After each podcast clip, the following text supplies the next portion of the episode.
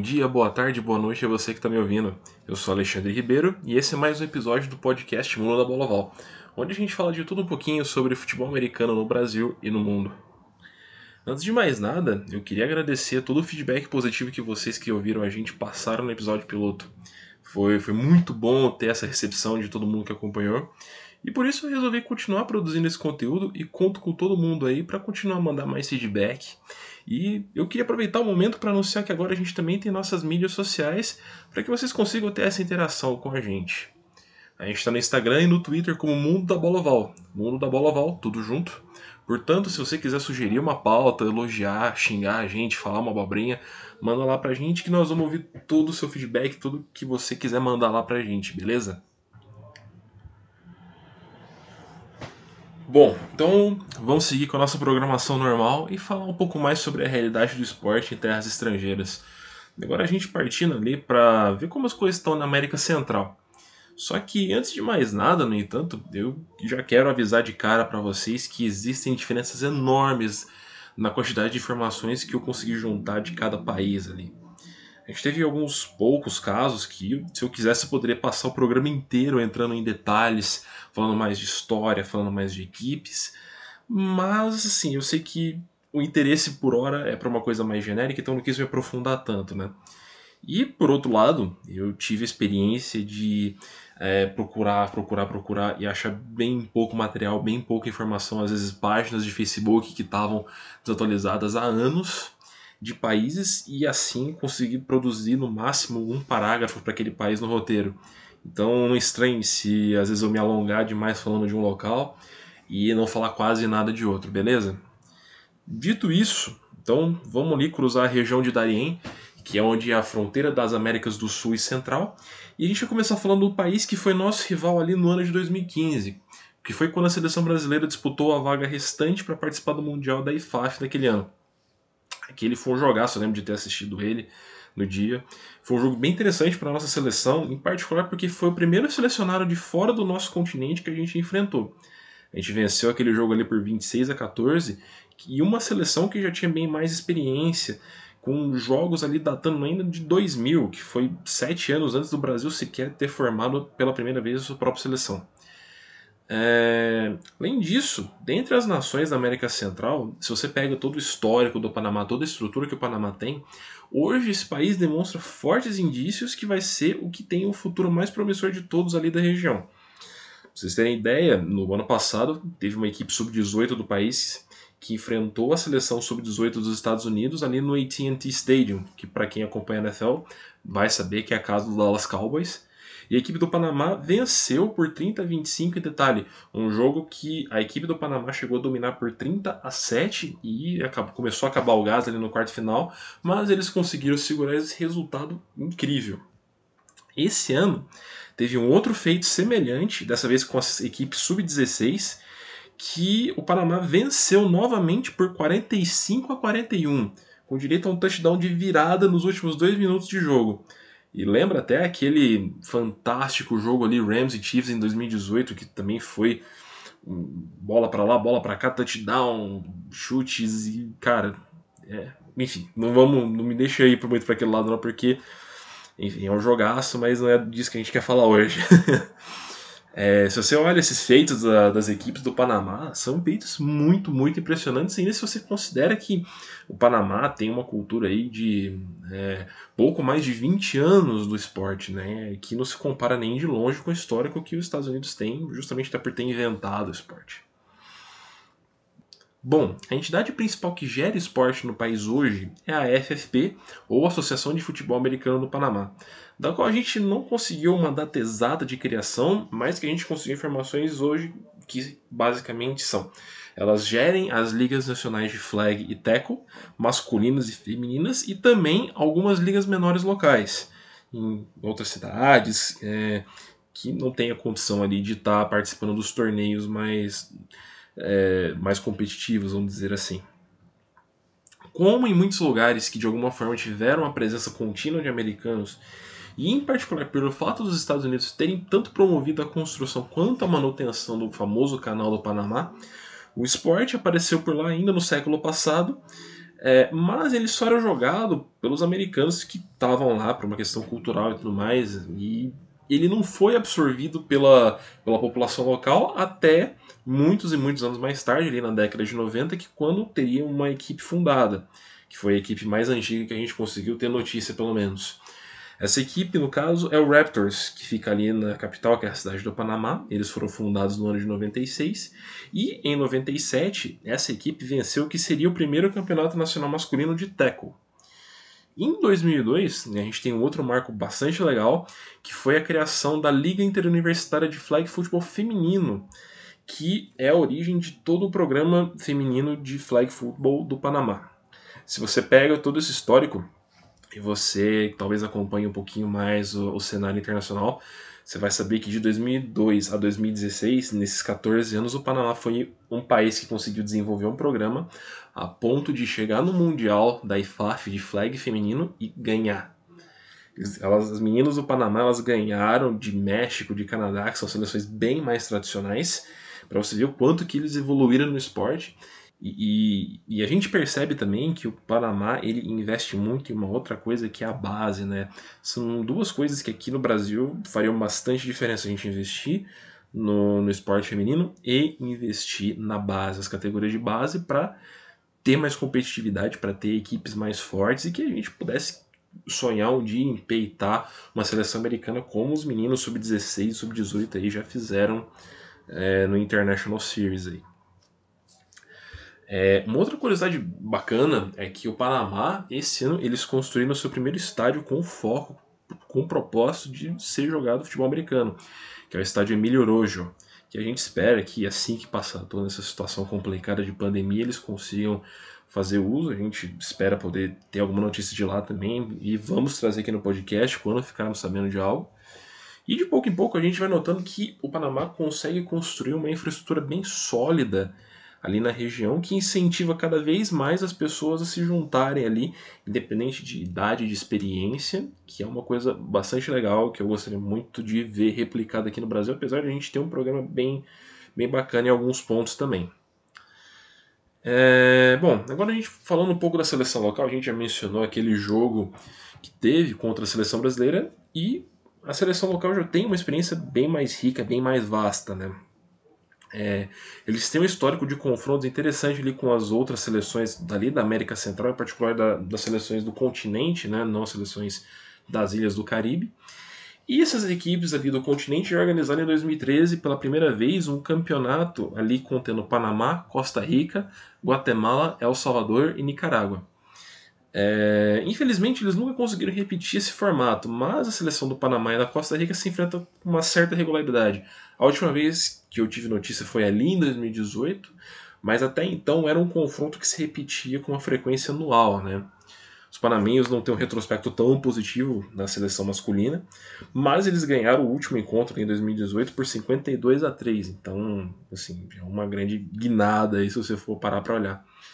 É, inclusive, essa, essas competições é, internacionais foram base para aquilo que eu falei no programa passado, né? Da gente ter algo parecido dentro do, da América do Sul. Claro que, é, se você considerar em termos logísticos, os países da América Central são menores, eles estão bem mais concentrados, então a viagem ali é um pouco mais fácil. Mas eu acredito que seria possível fazer algo é, com, as, com as seleções que nós temos aqui. Né? Você tem que invariavelmente concentrar todas elas em algum local, você tem que é, ter toda essa questão logística planejada, mas eu acredito que seja possível repetir esse formato aqui também.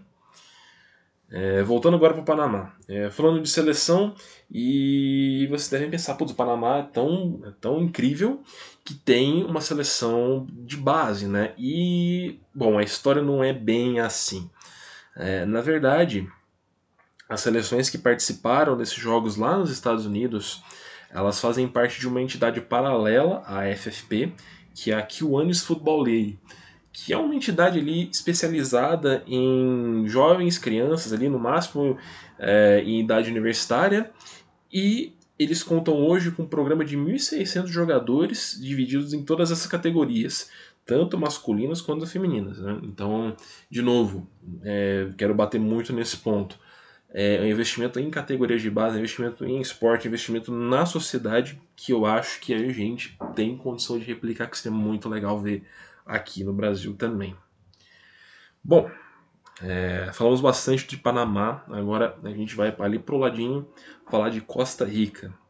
E a história do futebol americano naquele país, ela remonta a esse jogo que eu mencionei anteriormente contra o Panamá.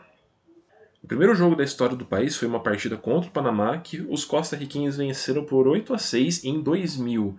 Só que só em 2008 o esporte começou de fato a se organizar no país com uma certa ressalva de que cisões internas levaram à existência de duas ligas masculinas separadas e isso durou por muito tempo até a década passada, até o final da década passada. Só em 2019 que isso foi remediado e se criou a Costa Rica Football League, que hoje é composta ali por seis equipes na Costa Rica, é, divididas tanto na capital São José quanto em cidades ali próximas da região metropolitana e potencialmente contando com uma sétima equipe de expansão.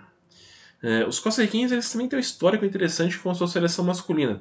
Ela tem uma peculiaridade que eles regularmente eles enfrentam um combinado de jogadores dos Estados Unidos, ele de uma, uma liga semi-profissional da região da Nova Inglaterra, e, é, e eles têm esse confronto que eles chamam de Tropic Bowl. O melhor resultado da, da equipe de Costa Rica, no entanto, foi um empate pelo placar de 18 a 18 em 2018. Número um pouco cabalístico, se você me perguntar. Mas brincadeiras à parte, bom, lado feminino agora. É, a Costa Rica hoje conta com três equipes de tackle, que são as Goddesses, as Valkyrias e a Bulldogs Flames, que lá em 2018 tiveram um campeonato inaugural organizado pela Associação Desportiva de Mulheres do Futebol Americano, ali do país, e chegou num ponto que nesse ano de 2020 é, elas formaram uma seleção e foram disputar em Honduras é, um, um, campeonato contendo Honduras, México Estados Unidos. É, a primeira equipe feminina de tackle a enfrentar uma seleção americana foi justamente a equipe da Costa Rica nesse torneio. Além disso, eles têm também três equipes femininas de flag ali, que são as Lynxes, a Wolfpack e a Rhinos. É, enfim, falamos agora um pouquinho da Costa Rica, a gente tem um pouco menos de material, já avisei que é, alguns países a gente vai conseguir falar mais e outros menos, né? E agora a gente segue ali para Nicarágua, né? Que eles também têm um histórico ali voltando ali para o começo do, do milênio, né? Lá em 2001. Eles tiveram uma estreia como seleção junto a El Salvador no ano de 2009. Então teve um, um, um período aí de oito anos desde a incepção do esporte até a formação de uma seleção nacional. É, Nessa partida em particular, eles foram os donos da casa e eles ganharam por 33 a 6. E foi um começo bem, bem bacana e com o pé direito do pessoal da Nicarágua. É, localmente, eles têm a ONFA, que é a Organização Nicaragüense de Futebol Americano, e eles gerenciam uma liga local que é composta por seis equipes. Assim como na Costa Rica e diferente do Panamá, essas, liga, essas equipes elas estão difundidas, elas estão bem espalhadas ali dentro do território do país. Né? Você tem as equipes ali de Manágua, que é a capital, você tem em outras cidades como Diriamba, Ribas, Rivas, desculpa, e Massaia. É, uma outra coisa bem interessante você notar é que o surgimento do campeonato nacional, como a gente o conhece atualmente, ele, ele é bem recente, ele é de 2018, muito mais recente que o histórico do esporte no país. E como uma última curiosidade bem bacana, é, uma coisa que também ajudou a elevar o, o interesse do, do esporte ali no país foi o fato do kicker Ed Pinheiro, ali no Chicago Bears, se tornar titular da equipe da NFL. O Pinheiro ele é americano, mas ele é filho de um nicaragüense, então toda essa questão da, da herança dele, do, de ancestralidade, acaba fazendo com que é, crie esse interesse ali em torno do, do esporte, por saber, putz, a gente tem um cara que joga na liga mais competitiva do mundo de algum esporte, né? Então, invariavelmente isso vai ter umas consequências positivas ali e trazer mais gente para que se interessa ali para praticar, para conhecer mais a respeito, isso é uma coisa bem, bem bacana. E até é parecido com o que o Brasil passou por um tempo ali com, com o Cairo Santos, né? A gente traçando um, um, um paralelo ali. Bom, seguindo agora, ali na vizinhança da Nicarágua, a gente tem El Salvador, que, como já a gente já mencionou, a história semelhante de origem. É, as primeiras equipes surgiram ali no ano de 2001 e hoje, a Associação Salvadorinha de Futebol Americano, ela cuida desde 2011 do esporte no país. Ela gerencia suas ligas masculinas e femininas e desde 2014 eles organizam o ASFA Bowl, que é a final da liga local. É... ano passado, como curiosidade, os jogadores Marshall Lynch e Marcus Peters da NFL eles estiveram no país para ministrar clínicas de esporte, que a gente entende que certamente contribuiu para um aumento ali de popularidade do esporte. E além das equipes masculinas, a gente também teve notícia de que seis equipes femininas de flag disputam seus jogos ali no país.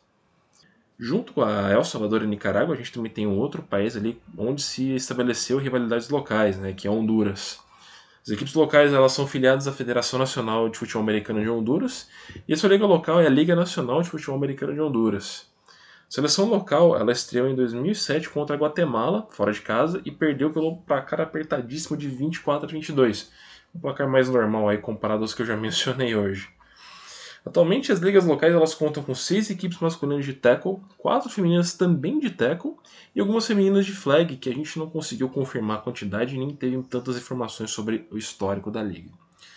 É, Honduras, em particular, esse ano ficou marcado é, por um incidente devido justamente a essa questão da pandemia relacionado àquele torneio que eu mencionei anteriormente com as meninas da Costa Rica.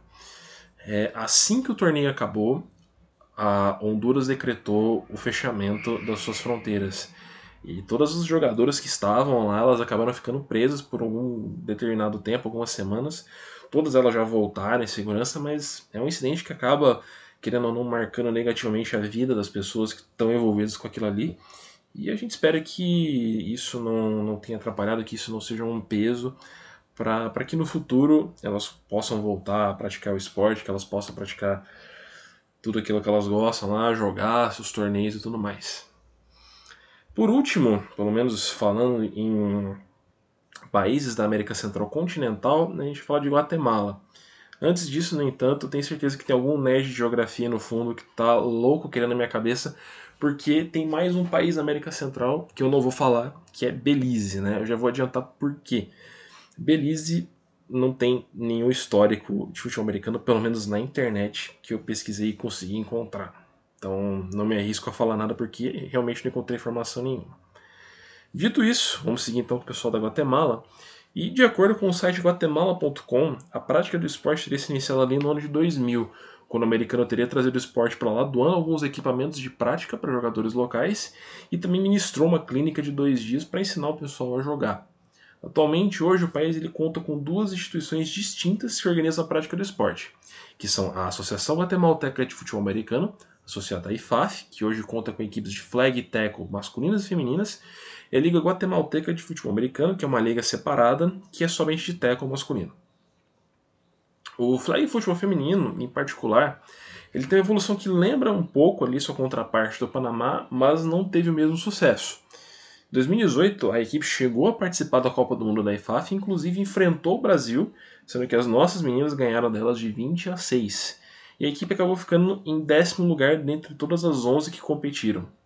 E naquele mesmo ano, a seleção masculina de flag do país também disputou o Mundial da IFAF e acabou ficando em nono entre as 10 que competiram. Então, a gente espera que o Nicarágua continue investindo, continue mantendo para quem sabe alçar voos mais altos e mais parecidos com, com, ali, com o pessoal do Panamá, que já demonstraram que conseguem chegar longe. É, bom, a gente passou bastante tempo falando dos países da América Central Continental e agora a gente vai para as ilhas do Caribe. E eu ressalto novamente que a maioria das nações elas não possuem uma presença significativa do esporte. Muito embora tenha uma nação em particular que tem uma história muito, muito interessante, que é Cuba. E falar de Cuba em qualquer contexto né, é complicado pela questão dos fatos históricos envolvidos, toda a questão política e ideológica. E eu quero adiantar que nós aqui do, do programa, a gente não quer fazer nenhum comentário a respeito de política, a gente não quer fazer nenhum comentário a respeito de ideologia. É, nosso único propósito, nossa única missão é informar a respeito do esporte. Então, nós vamos colocar em evidência os fatos históricos relacionados ao esporte, a gente não pretende colocar nenhum julgamento em cima disso, para evitar qualquer tipo de conflito, para evitar qualquer tipo de problema que possa surgir, beleza? Dito isso, bora seguir em frente então, porque a história de Cuba é uma história bastante interessante, existem paralelos até com outras coisas fora do futebol americano, mas eu tô querendo colocar o carro na frente dos bois. Vamos voltar. Cuba, em particular, foi uma das primeiras nações na América Latina que teve uma presença do futebol americano. As referências bibliográficas elas são muito ricas e impressionantes quando você compara com qualquer outro país ali que não se chama Estados Unidos. Talvez alguns da Europa ali, mas enfim. É, você pega, primeiro, primeiramente, o livro Memórias del Deporte Universitário, seus inícios, do historiador Carlos Haig, e ele relata nesse livro que a primeira partida jogada em solo cubano ela foi disputada por marinheiros americanos de dois barcos diferentes que se encontravam ali na ilha, lá em 7 de janeiro de 1899, então no século retrasado ainda, para você ter ideia. Alguns anos mais tarde, no começo do século seguinte, o esporte ia começar a ganhar uma popularidade maior. De acordo com o livro Cuba, 50 Years of Playing American Football, do Dr. Christopher Pérez, o esporte chegou pela primeira vez na ilha em 1906 e até 1956 partidas eram disputadas na ilha tanto com equipes americanas jogando entre si, como em, bowls colegiais, bowls universitários, perdão, quanto com partidas ali com equipes locais como a da Universidade de Havana. É, e como que isso aconteceu? Né? Um dos fatores decisivos para isso foi que é, bastante gente da elite cubana mandavam seus filhos para estudar nos Estados Unidos, nas universidades americanas, e quando eles retornavam a Cuba, eles traziam bastante coisa da cultura americana, e uma delas em particular foi justamente o esporte, que eles viram sendo praticado. E a Universidade de Havana tinha uma equipe relativamente competitiva ali para sua época. Né? Ela jogava volta e meia com várias equipes é, de nível universitário dos Estados Unidos também. Isso durou até que a situação política acabou se estabilizando ali na, na década de 50, quando ocorreu a Revolução Cubana, e o esporte ali, por ser um dos símbolos do imperialismo norte-americano, foi banido, ninguém quer saber de mais nada, chega disso, né? E aqui cabe um, um, um parêntese que muita gente deve estar se perguntando. Alexandre, Cuba é um, é um país que é conhecido, dentre outros vários esportes, por praticar o beisebol. E a história do beisebol, assim, é, é, a gente não tá aqui pra falar de beisebol, mas eu não tenho como não falar disso, porque é uma história muito interessante. E o beisebol tá desde antes do futebol americano ter chegado ali na ilha. É, e o esporte ganhou uma, essa força em Cuba é, pelo seguinte: é, Cuba era uma colônia espanhola e um dos, um, uma das. É, como eu posso dizer? Um dos pontos culturais ali da Espanha que ficou em Cuba até mesmo depois das primeiras insurreições foi o esporte das touradas, né? E os cubanos não gostavam das touradas, não queriam se envolver mais com as touradas, eles viram no beisebol como uma alternativa e até uma forma de desafiar o domínio espanhol. É, tanto que a Espanha chegou a querer banir o esporte na ilha e os cubanos usaram o, o, o beisebol como um símbolo de algo que era para eles, algo que eles queriam tomar para eles e rejeitando aquilo que era da cultura da Espanha.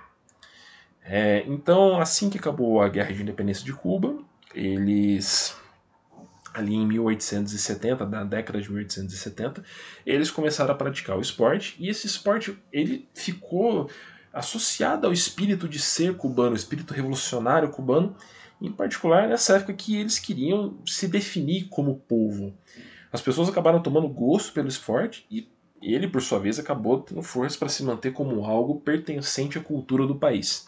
Se você for pegar fotos históricas, você vai ver até o próprio Fidel Castro, o ex-ditador do país, ele adorava beisebol, ele praticava beisebol também. Então, era algo que tinha até o respaldo do, própria, do próprio governo revolucionário cubano. Beleza. Aí você pode falar assim para mim, Alexandre. Então quer dizer que começou o comunismo em Cuba, começou o socialismo em Cuba, a história do futebol americano em Cuba acaba aí e é isso morreu. E eu te digo que felizmente não, felizmente não. É... Assim, durou cerca de 50 anos até que alguma coisa, alguma coisa ressurgisse ali em Cuba, mas aconteceu eventualmente.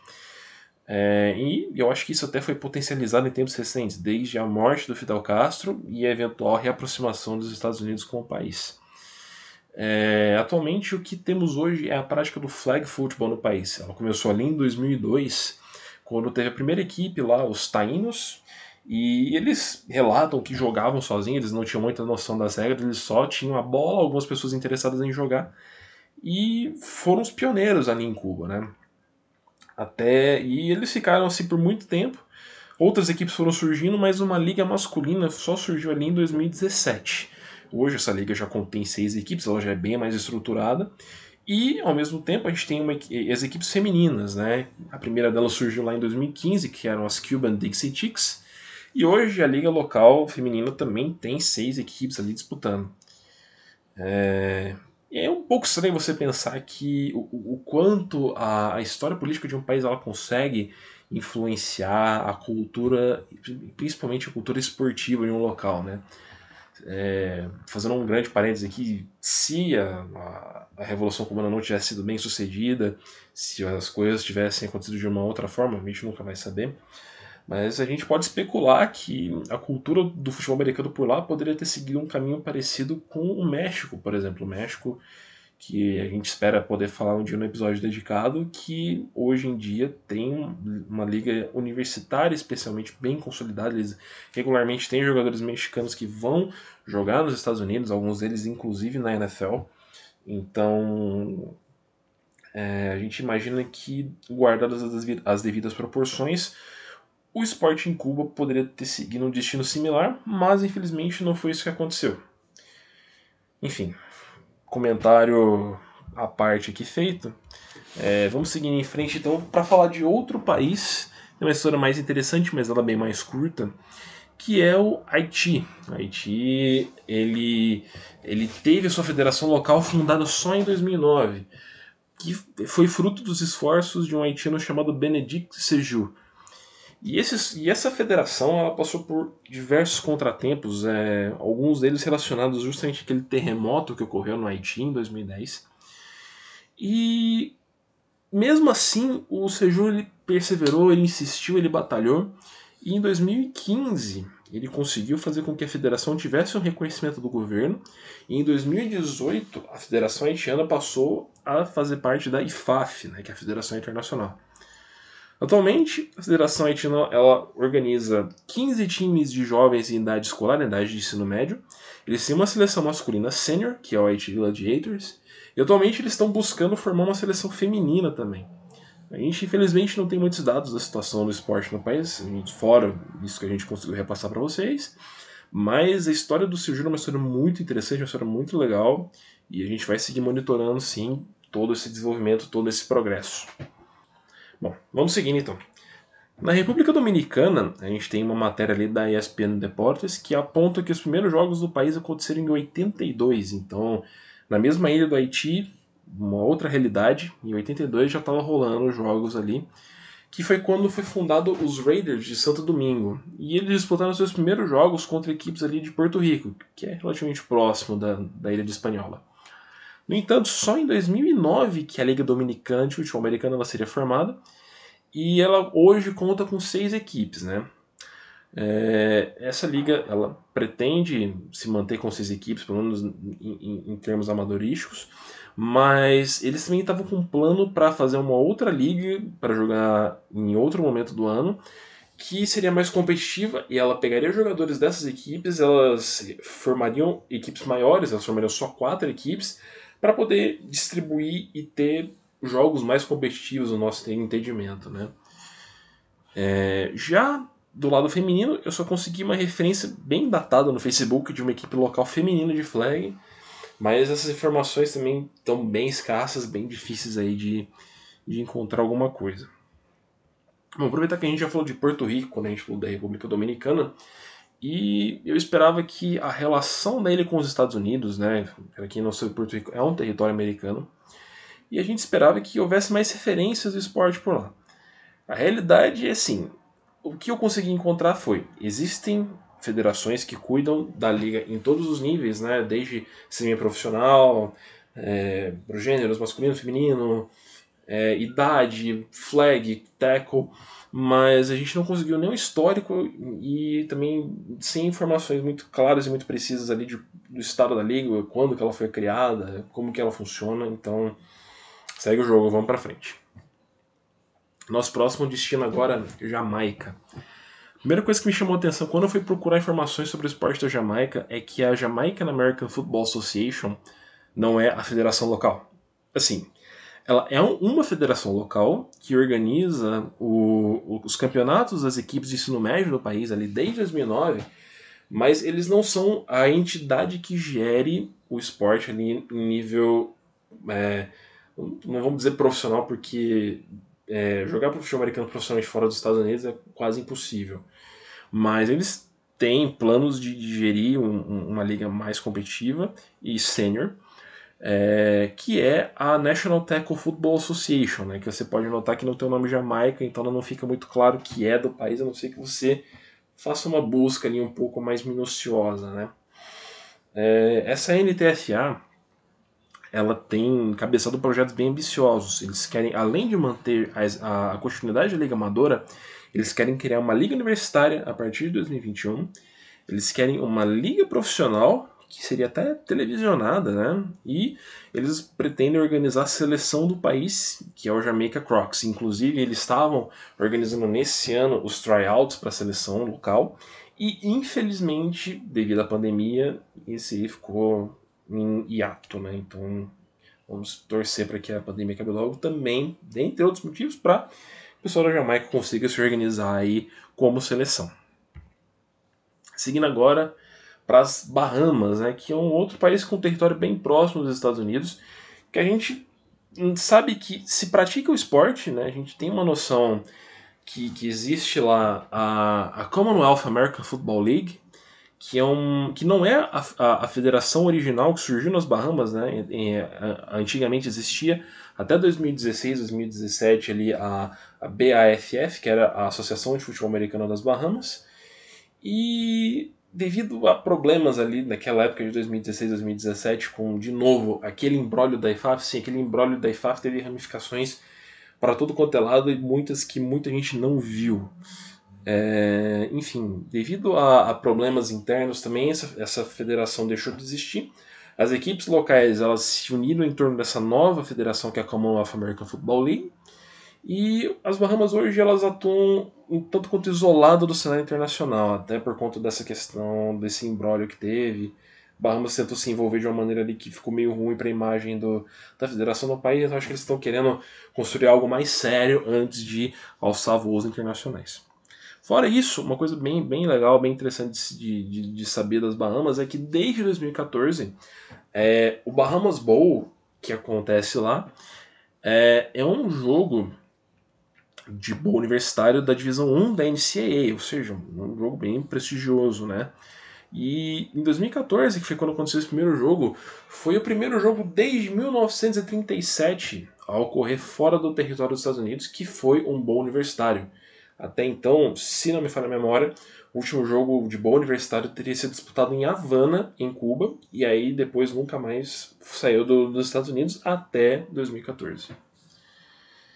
Para finalizar aqui a nossa viagem, é, o último território que eu quero mencionar ali, uma nota mais rápida também, são as Ilhas Caimã, que apesar de ter uma população de cerca de 65 mil pessoas, eles possuem ligas de flag feminino, masculino, e uma coisa que eu até então não tinha encontrado são as ligas mistas de flag football. Coisa bem, bem interessante. Eu imagino que, por exemplo, no Brasil deva ocorrer de ocorrer jogos mistos ali, especialmente para equipes mais recentes, equipes que estão treinando, para pegar um pouco do, do jeito do esporte, mas até então eu nunca vi uma liga organizada mista de flag, né? Então fica uma curiosidade bacana do pessoal das Ilhas Caimã. Mas fora esse, esse ponto legal aí, eu não consegui encontrar mais informações a respeito, infelizmente também. Bom, dito isso, é, eu procurei mais informações sobre outras nações ali, Infelizmente não tem, até porque, como eu falei, são ilhas pequenas, elas não têm uma presença cultural do, desse esporte tão forte. Às vezes elas se ligam mais em outros esportes como boxe, futebol, enfim.